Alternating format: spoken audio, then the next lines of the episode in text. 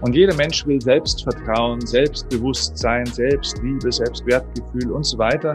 Ja, aber Selbsterkenntnis ist der erste Weg zur Besserung, wie es heißt. So, und wenn ich erstmal mich erkenne, wenn ich mich also ein Stück weit mal mit mir beschäftige und nicht glaube, das ist ja egozentrisch. Nein, nein, das ist der erste Weg zur Besserung.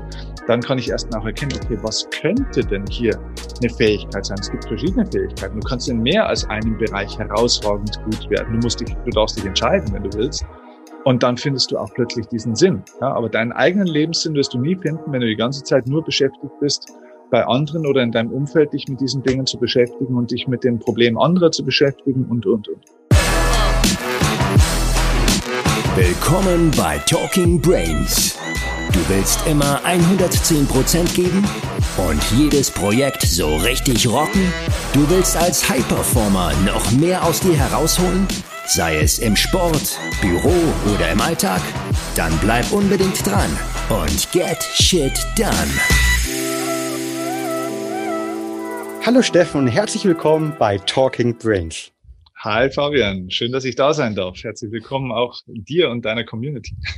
Ja, ich, ich freue mich unglaublich, dass du da bist. Ähm, ich habe es gerade schon angesprochen. Ich habe dich gestern bei einer der ja, meistgehyptesten Apps äh, schlechthin gesehen, bei Clubhouse, wie du eine, einen tollen Room äh, moderiert, gehostet hast, mit, mitgesprochen hast ähm, und äh, viel über Themen gesprochen hast, über die wir heute auch sprechen. Umso mehr äh, freue ich mich, weil das war gestern, ich habe dir zugehört, ähm, wollte eigentlich selbst noch reinspringen, war aber ein bisschen äh, erschöpft von meinem Raum, den ich vorher hatte und äh, war aber für mich so ein bisschen das Anschwitzen, würde man sportlich sagen, äh, für unser Interview heute hier, äh, auf das ich mich sehr freue mit dem Thema eben ähm, ja mentale Revolution, weil das ja auch ähm, der Buchtitel von einem deiner Bücher ist, der äh, welches im Februar diesen Jahres 2021 erscheint. Ähm, warum hast du dieses Buch Mentale Revolution geschrieben? Ja, ich glaube, dass wir ähm, ja merken, wenn wir so ein bisschen in die Welt schauen, auch in die Wirtschaft schauen, hm, das gilt global, aber auch bei uns vielleicht jetzt im deutschsprachigen Raum, dass wir mittlerweile durch die Art und Weise, wie wir Erfolg denken und auch wie wir uns verhalten, wie wir versuchen, Erfolg zu produzieren, wirtschaftlich, aber auch auf allen anderen Ebenen, dass wir auch da erfolgreich waren und dass wir heute den höchsten Wohlstand erschaffen haben, den es jemals in der Menschheitsgeschichte auch gab. Ne? Wir stellen aber auch fest, obwohl wir eigentlich heute im höchsten Wohlstand aller Zeiten leben, also ich habe den Eindruck, die Leute sind trotzdem nicht wirklich glücklicher geworden und auch nicht wirklich friedlicher geworden, wenn man so schaut, wie die Leute miteinander umgehen teilweise und was in der Welt so los ist. Das heißt, wir sind im Außen sehr stark gewachsen, aber im Innen sind wir irgendwie nicht mitgewachsen. Und wir merken, dass, glaube ich, das wird auch jeder, der das jetzt hier hört und sieht, ähm, ja, wenn er so ein bisschen in die Welt schaut, dann stellt er fest, dass viele Systeme in der Welt so ein Stück weit ihr Ablaufdatum erreicht haben. Ne? Ob das jetzt ein Gesundheitssystem ist, ein, vielleicht auch ein Rentensystem, ein Bildungssystem, vielleicht sogar manche politischen Systeme. Ähm, die Systeme wanken und ähm, damit wir die Welt besser machen können, brauchen wir bessere Systeme. Aber damit man bessere Systeme aufbauen kann, braucht man natürlich erstmal ein besseres Denken. Das heißt, es geht jetzt nicht mehr darum, wie wir es in Deutschland so gern machen, wir sind der Reformationsweltmeister, also jetzt wieder die nächste Reform zu machen, wie wir dann die Dinge doch noch mal ein bisschen besser machen können, sondern es geht darum, echt bessere Dinge zu machen. Das heißt, wir brauchen nicht so einen linearen Prozess vom nächsten Entwicklungsschritt, sondern wir brauchen wirklich einen Entwicklungssprung. Und das ist aktuell jetzt die Zeit, wo wir auch merken, ja, es gibt einen Bewusstseinssprung bei den Menschen. Und in die mentale Revolution, kannst du mal vorhin kurz äh, drüber gesprochen, das war jetzt tatsächlich Zufall vorhin gerade im Vorgespräch, dass wir darüber gesprochen haben. Du hattest es eigentlich nicht geplant. Ich danke dir, dass du auch die Möglichkeit gibst, das zu zeigen. Äh, weil in dem Buch äh, ist es tatsächlich so, dass ich eigentlich so die Beobachtung der letzten 15, 20 Jahre, seitdem ich jetzt den Beruf auch machen darf, zusammenfasse und auch sechs konkrete Punkte ähm, beschreibe, wie wir dieses Denken auch ganz konkret verändern dürfen, damit wir die Möglichkeit haben, auch eben ein besseres Verhalten an den Tag zu legen, weil das ist ja auch dein Punkt, ja. Also wenn das in, es geht nicht von unten nach oben, und auch nicht von oben nach unten. Wir dürfen nicht zu den Politikern oder sonstigen Entscheidern hochschauen, dass die jetzt was für die, für die da unten verändern, sondern es geht von innen nach außen. Und deswegen dürfen wir dieses Denken im ersten Schritt verändern, um dann auch anders zu fühlen und somit auch anders uns zu verhalten. Und dann haben wir auch eine andere Welt, ein anderes Leben. Super, super spannend und passt natürlich perfekt zu unserem Podcast Talking Brains ähm, von Brain Effect, wo es genau darum ja auch geht.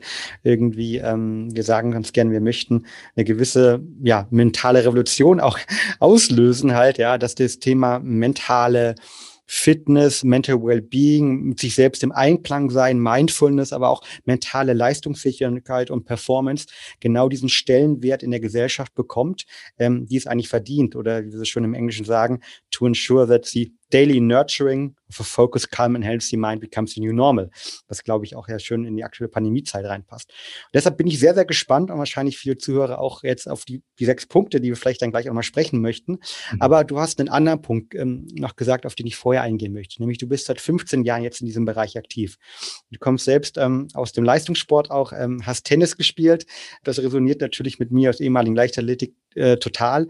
Ähm, hast dich da mit dem Thema mentale Leistungsfähigkeit später beschäftigt, ähm, bist Speaker, bist Autor, ähm, ähm, bist, bist gefeiert, bist im Coaching-Bereich unterwegs gewesen, ähm, glaube ich nach wie vor noch ähm, ausgewählt unterwegs. Ähm, gehen wir mal 15 Jahre zurück. Ähm, wäre der sozusagen ähm, Steffen Kirchner, der die Tools von heute hat, die die Sachen gemacht wäre der vielleicht irgendwann dann auch einer der besten Tennisspieler geworden mit seinen Fähigkeiten und Fertigkeiten, die er heute eigentlich ähm, ja, sich akquiriert hat in den letzten 15 Jahren?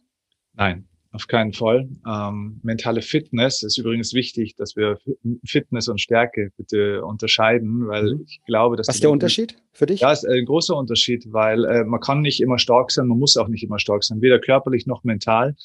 Fitness, das heißt ja auch Survival of the Fittest, ja, und nicht Survival of the Strongest. Äh, Fitness kommt ja von to fit, also praktisch ähm, passen, ja, wenn etwas, ja, slim fit, ja, also die, ist die Anpassungsform. Ja. To fit heißt passen, passend machen. Ähm, das heißt, Fitness ist die Fähigkeit der Anpassung. Und nicht äh, hat mit Stärke erstmal gar nicht unbedingt nur was zu tun. Und ähm, das ist ein wichtiger Punkt. Mentale Fitness bedeutet, dass ich eine Anpassungsfähigkeit habe, mich an die Herausforderungen im Außen, man nennt es die Passung, eben dann entsprechend anzupassen, zu variieren und dann Energie hochzufahren, aber auch runterzufahren. Das heißt, nicht immer nur Gas zu geben, und auch nicht nur immer zu chillen, sondern eben hier eine gute Steuerungsfähigkeit auch zu bekommen.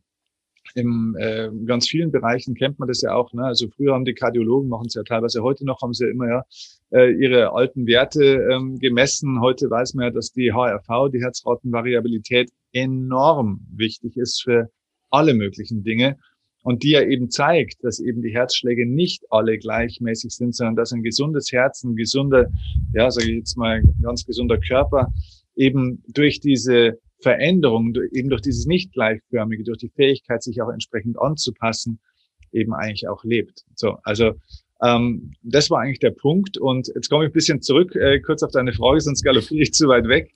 Ähm, nein, der Steffen von damals hätte trotz aller äh, mentalen Fitness und trotz aller Tools und Techniken und Wissen äh, wäre der nie äh, bei einem Grand Slam Turnier gelandet oder wäre in die Top 30 der Welt gekommen.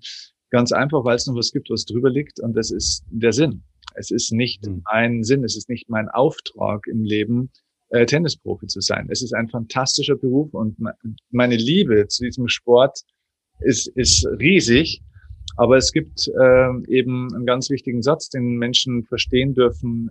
Es geht im Leben nicht nur darum, was du liebst. Äh, Liebe ist wichtig. Es ist ein ganz wichtiger Baustein. Aber dieser Satz, folge deinem Herzen, ist ein bisschen zu kurz gesprungen. Denn ich würde sagen, folge nicht einfach deiner Leidenschaft oder deinem Herzen, sondern folge deinem Geschenk.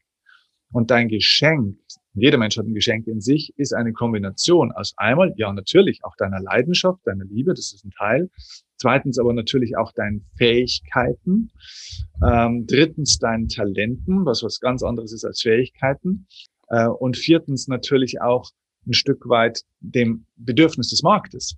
Weil es ist ja super, wenn du irgendwas ganz toll findest, aber keiner braucht's. Das heißt, wirtschaftlich erfolgreich, beruflich erfolgreich wäre ich ja nur dann, wenn ich Probleme von anderen löse. Deswegen darf ich sehr wohl auch erstmal in den Markt schauen, was wird denn da draußen gebraucht und auch was möchte ich in den Markt geben. Und ähm, meine Lebensaufgabe und somit auch mein Lebenssinn, der sich daraus ja ableitet, ist eben das, was ich jetzt mache und nicht äh, rechts und links ähm, gelben Bällen nachzujagen, was keine Abwertung ist, sondern es ist einfach eine andere Sache. Mein, mein, mir hat die Liebe, mir hat nicht das Talent gefehlt, sondern mir hat die Liebe zu diesem Beruf gefehlt. Ja? Und mhm. ähm, das ist der Punkt, warum das sowieso nie funktioniert hätte. Aber immerhin bis zur Bundesliga hat es gereicht. Also man kann auch rein über den Willen und über den Kampf und übers Leiden und das war's. Ich habe es gehasst. Ähm, das Business, nicht den Sport, sondern das Business, den Beruf, das Leben sozusagen als Tennisprofi den kann man auch durch Leid bis zum gewissen Grad bringen, aber der Preis dafür ist sehr hoch. Hm.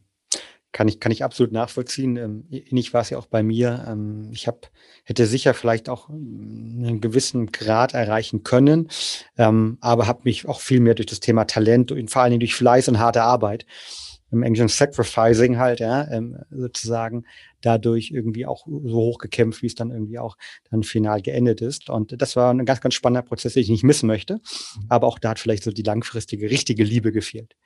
Jetzt hast du erzählt, du hast ähm, deinen Sinn gefunden, ja, dem, was du machst. Ähm, bist da schon sehr, sehr erfolgreich.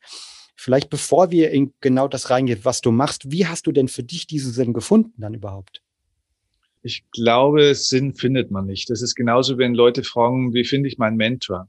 Ein Mentor findet man nicht. Ein Mentor findet dich.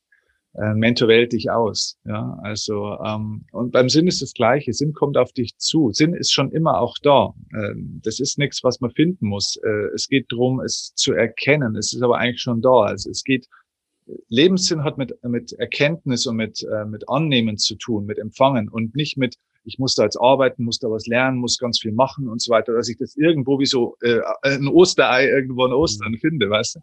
Das ist kein willentlicher oder kein Schrittprozess, sondern das ist wie wenn du das Licht anschaltest. Ja, es spielt keine Rolle, wie lange in dem Raum schon dunkel war. Wenn du weißt, wo man das Licht anschaltet, dann ist halt Licht. Es mhm. braucht nicht länger, bloß weil der Raum jetzt vielleicht drei Jahre dunkel war, als anstatt drei Tage. Wenn Licht ist, ist Licht. Und so ist es da auch. Bei mir war es so, ich habe mich schon immer mit dem Thema Mentaltraining äh, beschäftigt, schon immer. Ist ein bisschen übertrieben, aber es ging mit äh, ja, 13, 14 Jahren los. Ich hatte viele Trainer so aus dem osteuropäischen Raum, also Ungarn, Polen, Tschechien und so weiter. Und die haben natürlich eine gewisse Arbeitsmentalität, ähm, die auch ihren Wert hat. Und zwar tolle Leute, bin auch heute noch befreundet mit zwei von denen, also gute Menschen. Aber die Mentalität war halt so ein bisschen, ja, wenn du Scheiße spielst, musst du halt mehr trainieren. So und mhm. Ja, du, kann, kann ich komplett nachvollziehen. Ja. Ich habe einen DDR-Trainer, ähm, ja. Genau. Und, und ähm, bis zu einem gewissen Grad ist es, hat es auch eine Wahrheit, also ist nicht völlig falsch, aber irgendwo gibt es halt dann auch hier in der Betriebswirtschaftslehre, würde man sagen, den Punkt des abnehmenden Grenznutzens. Also das heißt, es bringt mehr, mehr bringt irgendwann nicht mehr mehr. Und das habe ich dann irgendwann auch gemerkt. Ja, mein Gott, sechs Stunden am Tag trainieren äh, bringt auch nicht mehr mehr als vier und acht Stunden bringt auch nicht mehr mehr. Also es eher wird schlechter.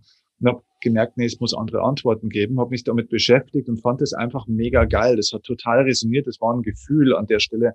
Es hat mich dahin gesaugt sozusagen zu diesen Themen. Ich habe da alles aufgenommen, was nur irgendwie äh, verfügbar war und habe das aber nur für mich gemacht. Naja, und wenn du dich damit beschäftigst, dann redest du auch drüber und plötzlich kamen auch die Menschen zu mir und haben Fragen gestellt, hey, wie machst du das, wie machst du das? Und ich konnte offenbar sehr gut helfen. Ich konnte, ohne dass ich es gelernt habe, einfach, glaube ich, ganz gut erklären und Menschen inspirieren und vielleicht auch ganz gut analysieren. Das heißt, Fähigkeiten, Talente wurden sichtbar. Daraus sind dann Stärken plötzlich entstanden, weil ich das gepflegt habe. Es war diese Leidenschaft da, Menschen brauchten das offenbar auch. Der, die Nachfrage wurde immer größer. Du merkst schon diese vier Elemente, auf einmal Stärken, Leidenschaften, Bedarf, also der Engpass im Markt ähm, war da. Dann kam diese Problemlösungskompetenz, die ich entwickelt habe. Und auf einmal war tatsächlich mein Unternehmen, dem ich dann mehr oder weniger in einem, ich war, ich habe Sportmanagement studiert, muss ich dazu sagen. Also ich habe viel probiert. Das ist vielleicht ein kleiner Zwischenschritt, was den Leuten hilft. Probier ganz, ganz viel aus und habe dann äh, für einen Volleyball-Bundesliga-Verein gearbeitet, war auch Geschäftsführer von diesem Club und ähm, Volleyball ist ein Profisport in Deutschland in der ersten Liga, das heißt, es geht viel um Sponsoring und so weiter. Du schiebst da auch schon siebenstellige Etats. Und ich war für Sponsoring zuständig, habe dieser Firma dann versucht, ein paar Werbebanden zu verkaufen. Das war nach zehn Minuten erledigt. Ähm, und der hat aber halt dann eigentlich ein paar Fragen gestellt, wie wir mit schwierigen Spielern umgehen, weil sie haben gerade ein paar schwierige Mitarbeiter. Hm. Und dann habe ich dem halt so einen 30 Minuten Monolog hingeklatscht und der saß mit großen Augen da und hat dann hat gar nichts gesagt und hat dann bloß gesagt, äh, können Sie das genau so nochmal in vier Wochen bei unserer nächsten Vertriebspartnertagung erzählen? Ich habe gesagt, ja gut, ich habe es einmal erzählt, kann es auch ein zweites Mal erzählen.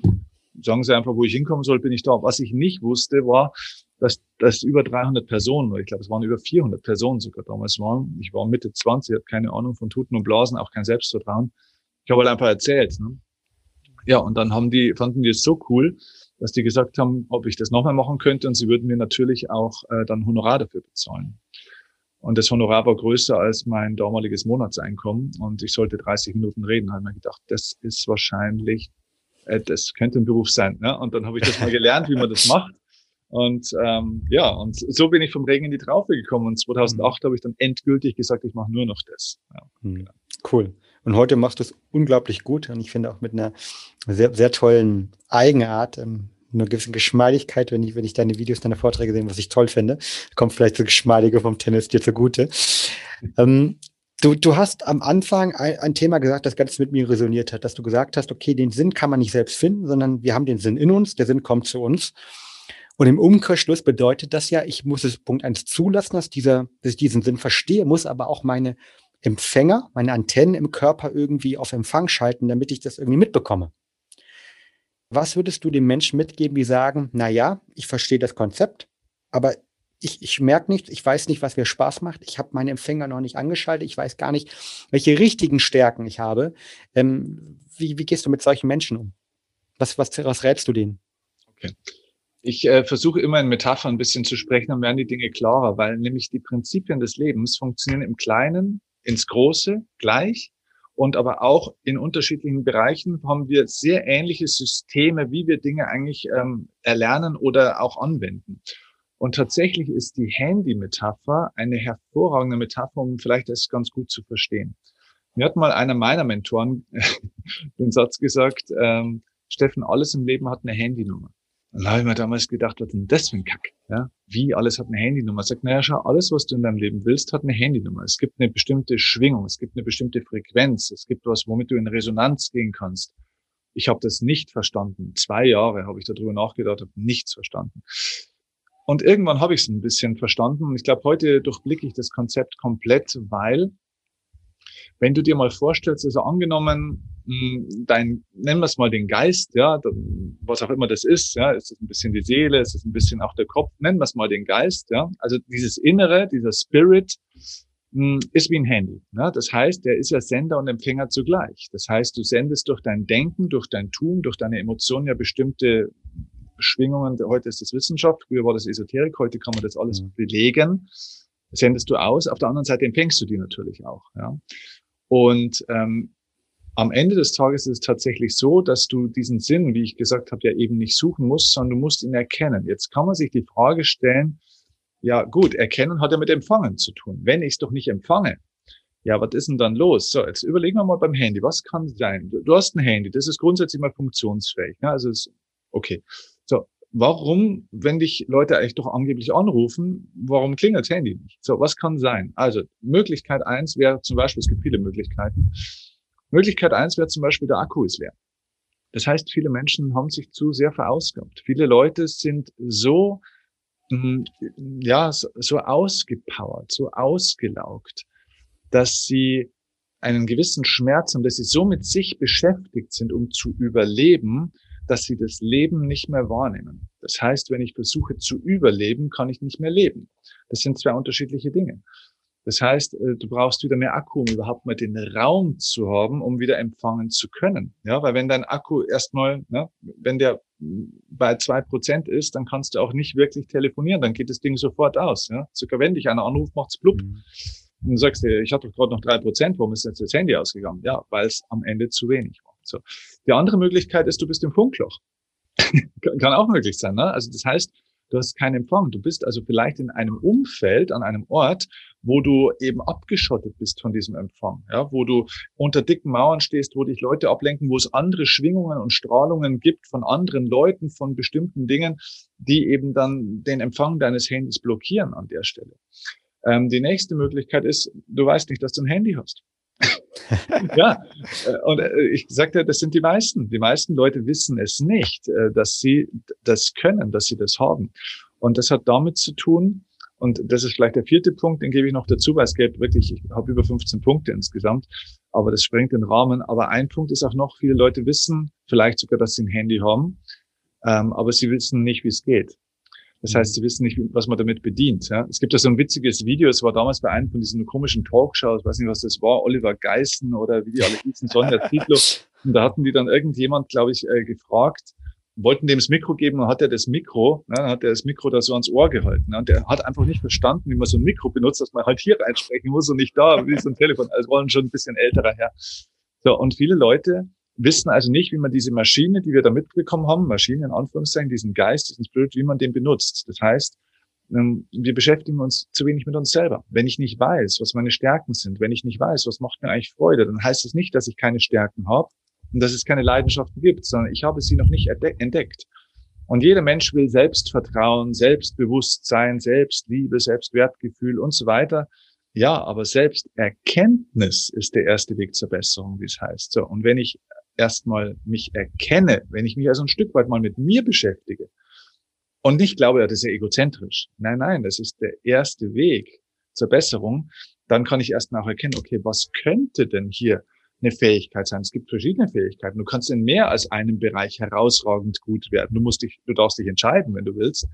Und dann findest du auch plötzlich diesen Sinn. Ja, aber deinen eigenen Lebenssinn wirst du nie finden, wenn du die ganze Zeit nur beschäftigt bist, bei anderen oder in deinem Umfeld dich mit diesen Dingen zu beschäftigen und dich mit den Problemen anderer zu beschäftigen und, und, und. Ja, also Selbsterkenntnis ist der Weg. Sehr, sehr schönes Bild, wie ich finde, das Handybild. Ähm, und gerade der erste Punkt persönlich sehr stark gerade mit mir resoniert. Und da möchte ich vielleicht auch gleich noch anknüpfen, nämlich der Punkt, dass der Akku irgendwann auch mal leer sein kann. Und ähm, ich, ich merke es persönlich bei mir, ähm, auch ähm, du hast die HV am Anfang angesprochen. Ich bin ja auch ein großer Advokat vom Aura-Ring, vom Schlaftracker, okay. mit dem wir äh, eine Kooperation ja auch haben und äh, sehr stolz sind, dass wir einer der wenigen sind. Ähm, kennen den Gründer auch. Und ähm, äh, Sem guckt mir zum Beispiel regelmäßig auch meine HV an und hm, weiß und merke natürlich auch, dass ich in Zeiten, wie zum Beispiel Brain Effect, letztes Jahr, der noch Zuhörer weiß es, Kind, ähm, geboren, ähm, Corona, Finanzierungsrunde, ähm, Umzug, ähm, durch, durchaus gestresst bin. Und in diesen Zeiten merke ich natürlich selbst, dass ich auch irgendwie mal nicht mal nur mein Akku leer ist, sondern ich mich einfach disconnected mit mir selbst fühle. Mhm. Dass ich ähm, auch viel stärker dazu tendiere, in Extremsituationen zu gehen, sich mit meiner Freundin irgendwie zu streiten, ja, sich irgendwie mich nicht gut fühle, weil einfach dieser Akku irgendwie leer ist. Ja? Und nicht nur leer gefühlt leer, sondern auch gemessen. Meine HV geht runter, ähm, ich fühle mich nicht gut, ich schlafe schlechter. Und ich glaube, diesen Punkt dann irgendwie überhaupt erstmal die Fähigkeit wieder zu haben, ne, in den Empfang zu gehen. Äh, es ist ein ganz, ganz wichtiger Punkt. Und gerade in Extremsituationen muss ich mich auch immer erst daran erinnern, dass bevor ich irgendwie mit anderen resonieren kann, bevor ich irgendwie, oh, das geht jetzt ein persönlicher Punkt von mir, bevor ich persönlich als Fabian mit anderen resonieren kann und manchmal vielleicht auch irgendwie für meine Freundin in dem Ausmaß und meine Tochter da sein kann, wie ich möchte, muss ich erstmal irgendwie für mich da sein und muss erst wieder irgendwie meinen Akku irgendwie füllen. Und das ist eine Debatte, die ich gerade auch oft habe und ähm, deshalb war es ein sehr, sehr schönes Bild, äh, das ich definitiv heute Abend in unser Gespräch mitnehmen werde. Ja, schönen Grüßen. Danke, werde, werde ich ausrichten. Ähm, ich glaube, bei den anderen Punkten ist den Leuten auch klar, was man wahrscheinlich machen kann. Du hast äh, angesprochen, irgendwie ähm, ich habe keinen Empfang halt, ja. Das hängt vielleicht auch damit zusammen, dass man ein Umfeld hat, das keinen Empfang ermöglicht. Ähm, ein Umfeld hat, das einem irgendwie klein hält, ähm, das einem nicht inspiriert. Ähm, es ging um die Themen natürlich, wie, wie schaffe ich es irgendwie überhaupt, mir die Zeit nehmen an sich erstmal, ja. Da war mein Tipp irgendwie Journal zum Beispiel, hat mir unglaublich geholfen. Also ein, ein Gratitude Journal, ähm, einmal pro Tag, aber auch, ähm, ich mache einmal im Quartal, versuche ich wirklich zwei, drei Tage wegzugehen. Ähm, ich habe es mit meiner Tochter letztes Jahr nicht ganz so oft geschafft. Vielleicht ist auch ein Grund, warum 2020 sehr stressig war. Und schließe mich dann wirklich für drei Tage in Rügen auf einer Insel ein, äh, nur mit meinem Handbuch halt, ja, und schreibe alle Gedanken auf und gucke eigentlich nicht mich rein und versuche das eben zu tätigen. Und das hilft mir dann sehr gut.